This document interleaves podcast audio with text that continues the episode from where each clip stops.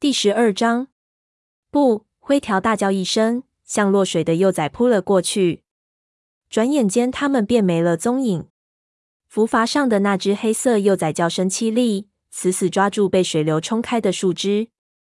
火星使出最后一点儿力气向前移动，咬住小家伙颈背的皮毛，奋力朝陆地游去。不一会儿，他的脚便踩住了水底的石头。他的腿如同灌了铅似的沉重，摇摇晃晃地将幼崽拖到河边的草地上。幼崽双目紧闭，也不知是否还活着。往下游望去，他看见灰条叼着那只灰色幼崽已经扑腾上岸。灰条走过来，将幼崽轻轻放在地上。火星用鼻子顶了顶两只幼崽，它们都没有动。火星凑近仔细看，发现它们尚有微弱的呼吸。于是他喃喃道：“感谢星族，他曾在育婴室里见过母猫舔孩子，于是他也开始舔那只黑色的幼崽，这样既能帮幼崽驱寒，又能唤醒它。”卧在一旁的灰条学着他的样子舔那只灰色的幼崽。很快，黑色的幼崽便有了动静，剧烈地咳出了一口河水。那只灰色的幼崽花的时间长些，但最终也吐出了肚子里的河水，睁开了双眼。灰条欢叫道：“他们活过来了！”火星说：“活是活了，可没有妈妈在身边，他们也撑不了多久。”他仔细嗅了嗅那只黑色幼崽，河水已冲洗掉许多气味，但仍存留下些微痕迹。火星毫不意外地说：“是河族，我们必须把他们带回家。”想到要渡过汹涌的河水，火星几乎丧失了勇气。刚才为了救幼崽，他差点儿淹死。此时他精疲力尽，四肢冰凉僵硬，浑身湿漉漉的，只想钻进窝里美美睡上一觉。灰条趴在那只灰色幼崽旁边，看样子也好不到哪里去。它灰色的后毛贴在身上，两只琥珀色的眼睛睁得大大的，焦急地问：“我们还能渡过河去吗？”“我们必须过河，不然这两只幼崽就活不成了。”火星勉强站了起来。叼起那只黑色幼崽朝下游走去，灰条跟在他身后，叼着那只灰色幼崽。倘若在平日，河族的猫们踩着河里的石头，很容易就能渡过河。石头与石头间的距离不过一尺长，因此这里河的两岸都属于河族的领地范围。如今洪水淹没了石头，不过还好，河上居然横着一棵大树，大概树枝被河里的石头绊住了。因此没有顺水漂走。火星叫道：“谢天谢地，我们能从树上过河。”他调整了一下姿势，叼起幼崽，踏进洪水，朝那棵大树走去。幼崽吊着脑袋，看见鼻子下面就是激流，吓得喵喵直叫，无力的挣扎着。灰条放下那只灰色幼崽，稍事休整，温言呵责道：“你们两个保持安静，我们去找你们的妈妈。”也不知幼崽是否能听懂话，不过至少他们安静下来了，这样叼起他们来就更加省力。为了不使幼崽沉入水里，火星不得不努力昂头，吃力地走向横在河上的大树。他既没有游泳，也没有跳跃，便到了那里，一下抓住树干。树干表面光滑，爬上去后就得注意抓牢了。河水汹涌澎湃。似乎要将这根树干连同上面的猫们一起顺流冲走。火星小心翼翼，每一步都轻提轻放，走成直线。火星回头望了望跟在身后的灰条，见他神色极度紧张。河岸这边的树干乱糟糟的，形成若干分支。火星低下身子踩在树枝上，动作谨慎，以免幼崽的皮毛被乱枝刮伤。树枝越来越细，想要落脚越加困难。最后，终于再也没有可以承载它的重量的枝段了。而此时距岸边尚有两三尺。火星深吸口气，弯曲后腿，然后纵身一跃。落地时，他的前爪扒住了河岸，但后腿却掉在河里。河水颇涧，幼崽又开始挣扎。火星牢牢咬住幼崽颈背的皮毛，前爪深陷在岸边松软的泥土里，一通乱扒，终于上了岸。他摇摇晃晃地向前走了几步，才将幼崽轻轻放下。回过头，他看见灰条从下游不远处的河里爬上了岸，将那只灰色幼崽放在地上，然后抖掉身上的水，嘴里骂道：“这河水真臭。”火星说：“从好的一面来看，至少它能掩盖住你的气味。河族的猫们就认不出你就是那个经常偷越边界的武士。如果他们发现……”他的声音戛然而止。只见有三只猫从距灰条不远处的树丛里冲了出来。火星强打精神，因为他认出他们是河族副族长豹毛和武士黑掌时髦。火星拖着疲惫的四肢，叼着那只黑色的幼崽，沿河岸走到灰条身边。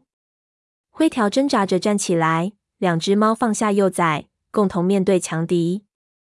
火星不知何族的猫们是否偷听到他和灰条的对话。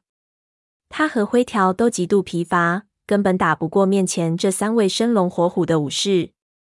他头脑微晃，尽量凝聚些力气以备作战。不过，河族三只猫走到两尺开外便停下脚步，令火星暗暗松了口气。豹毛厉声喝道：“这是怎么回事？”他金黄色的花斑毛竖了起来，双耳紧贴脑门儿。黑掌站在他旁边，面目狰狞地问。你们为什么擅自闯入我们的领地？火星淡淡的说：“我们没有擅自闯入，我们从河里救出你们的两只幼崽，想把他们送回来。”灰条冲口而出：“你以为我们冒着差点儿被淹死的危险，只是为了好玩吗？”时髦上前几步，嗅了嗅那两只幼崽，一下子睁大眼睛说：“没错，他们是雾角失散的孩子。”火星吃了一惊，虽然他知道雾角即将分娩，但没想到他们救起的正是他的孩子。他甚至为能救下这两条小生命而感到庆幸。不过他明白，绝不能让任何猫知道雾角在雷族里还有朋友。豹毛敌意不减，喝道：“我们怎么知道你们是在救这些幼崽？也许你们只是企图偷走他们罢了。”火星瞪着他。他们从洪水中冒死救出这两只幼崽，真不敢相信自己竟然会被当作偷窃幼崽的小偷。火星不客气地说：“别犯蠢了。早先雷族能通过冰面过河时，尚且没有偷你们的幼崽，为什么我们要等到现在？我们几乎被淹死了。”豹毛还在深思，黑掌却已走上前，用头撞了一下火星的脸。火星一声怒吼，当时便要发作。豹毛厉声道：“黑掌，退后，让他们向勾心解释去，看看他是否相信他们。”火星张嘴想要反对，话到嘴边却又咽了回去。敌我力量悬殊，眼下只能乖乖就范。以他和灰条的状态，根本没有胜算。跟他们回去，至少灰条能够确知银溪是否平安。于是火星说：“好吧。”希望你们的族长能搞清楚在他鼻子底下发生的事实。豹毛沿着河岸在前头领路，黑掌叼起一只幼崽，满怀敌意的走在火星和灰条旁边。时髦叼着另一只幼崽压后。当他们来到河族营地所在的小岛时，火星看见小岛已被洪水分隔为两半，水流湍急，柳树垂下的柳条被冲得直打转。透过芦苇丛。看不到任何猫的影子，只见激流不停拍打着遮蔽和足营地的灌木丛。豹毛停下脚步，睁大眼睛，紧张地说：“我们离开后，水位又涨了。”话音未落，他们身后的斜坡上传出一声呼叫：“豹毛，上这里来！”火星和灰条就曾藏在那个斜坡上等候和银溪会面。火星转身看见河族族长勾心从灌木丛下走了出来。他身上湿乎乎的，灰白色的毛很蓬乱，咧着嘴巴。豹毛走到勾心身边问：“出什么事了？”营地被冲毁了。勾心回答，声音有些沮丧：“我们不得不移居这里。”就在他说话的当口，又有两三只猫谨慎地从灌木丛里走出来，其中便有银溪。灰条顿时两眼放光。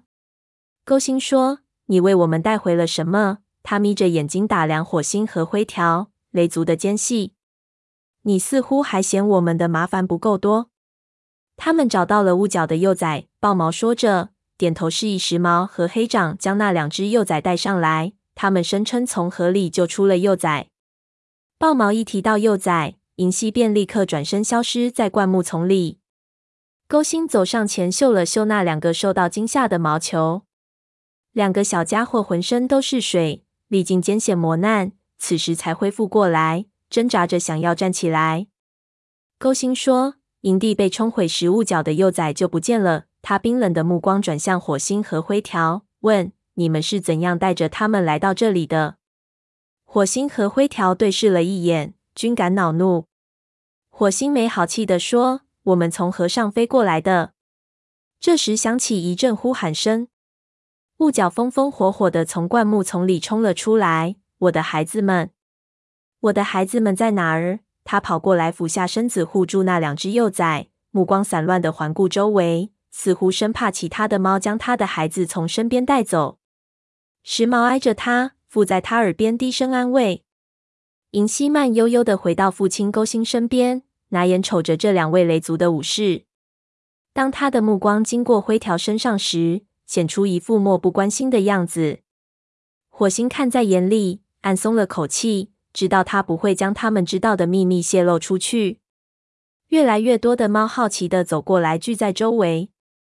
火星认出了灰池，从他脸上看不到任何能表明他们相识的迹象。河族乌伊尼毛趴在雾角身边，为幼崽们检查身体。所有的河族猫都是湿乎乎的，毛贴在身上。它们比任何时候都要瘦。在火星的印象中，河族猫都是丰满矫健的，因为它们能从河里捕到丰盛的猎物。后来银溪告诉他，每逢绿叶季，两脚兽就要住在河边捕鱼，即使有漏网之鱼，也都被吓跑了。虽然落叶季里两脚兽们离开森林，但河水封冻，河族根本捕不到鱼。如今冰消雪融，谁知带来的却不是解救燃眉之急的食物，而是整个营地的灭顶之灾。同情之余，火星也能看到周围仅是一双双不友善的眼睛，那些紧贴脑门儿的双耳和微微晃动的尾巴，将敌意表露无遗。他知道，要想让勾心相信他们确实救了这两只幼崽，并非易事。终于，这位合族族长肯给他们一个解释的机会。勾心命令说。把事情经过告诉我们。火星就从他和灰条听见幼崽的惊叫声，看到他们被困于河中的浮筏上开始说起。当火星讲到他如何将幼崽们从急流中推向河岸时，黑长插嘴说：“雷族从什么时候开始愿意为了我们而冒生命危险了？”火星怒目以对，勾心呵斥说：“安静，黑长，让他说完。如果他说谎。”我们一听便知。正在抚慰孩子们的雾角抬起头说：“他没有说谎。如今各个族群连自己都养活不了，雷族为什么要偷窃幼崽呢？”银溪平静地说：“火星讲的故事合情合理。他向火星解释说，河水再次上涨后，我们不得不放弃营地，来到这些灌木丛里避难。当我们正要移送雾角的幼崽时，仅仅找到了两只，其余两只不见了。”整个育婴室都被洪水冲走了，他们一定是顺水而下，飘到你们当初遇见他们的地方。勾心缓缓点头，和族众猫们的敌意渐渐消退，除了黑掌以外，他一脸厌恶，鼻子里发出嗤的一声，转过身背对着火星和灰条。勾心说：“这么说，我们还要感激你们喽。”他的语气十分勉强，似乎领这两只雷族猫的情令他很不舒服。雾角说：“是的。”他再次抬起头，目光柔和的看着火星和灰条，其中充满了感激。如果不是你们，我的孩子们就活不下来。火星低头致意。冲动之下，他问：“我们还能为你们做些什么？”你们不能回到营地。如果因为洪水而致使食物短缺，勾心大声说：“我们不需要雷族的帮助，河族能够照顾好自己。”别像个傻瓜一样，说话的是灰池。他瞪了勾心一眼，火星不由得对他产生敬意。据他猜测，大概敢以这种口气同勾心讲话的猫并不多。灰池苍老的声音说道：“你太自以为是了。如今冰消雪融，洪水泛滥，我们靠什么来养活自己？河水里有毒，没有鱼吃，你是知道的。”灰条惊叫道：“什么？”火星也惊讶地说不出话来。灰池向他们解释说：“还不都是两脚兽们干的好事？在以往，河水清澈，鱼儿丰富。如今，河里到处飘着两脚兽们丢弃的垃圾。”火星看了灰条一眼，然后目光移向饥肠辘辘的河族群猫。他们大多不敢看他的目光，似乎被外族的猫知道他们所面临的麻烦是一件丢脸的事。火星说：“那就让我来帮助你们吧。我可以在自己的领地里打猎，然后将猎物带过来，直到洪水退去，河水变清。”火星嘴上这么说，心里却知道这违反了武士守则，是对族群的不忠。如果让蓝星知道他把雷族珍贵的食物拿出来和别的族群分享，一定会大发雷霆。但面对着这些需要帮助的猫，他实在不能无动于衷。他想，蓝星自己说过，我们的福祉在于四大族群共同生活在丛林中。这么做当然符合星族的意愿。勾心眯缝着眼睛，将信将疑地问：“你真的会为我们这么做？”火星说：“是的。”灰条说：“也算我一个。”说着，他瞟了一眼银溪。勾心嘟囔着说：“既然这样，我代表族群谢谢你们了。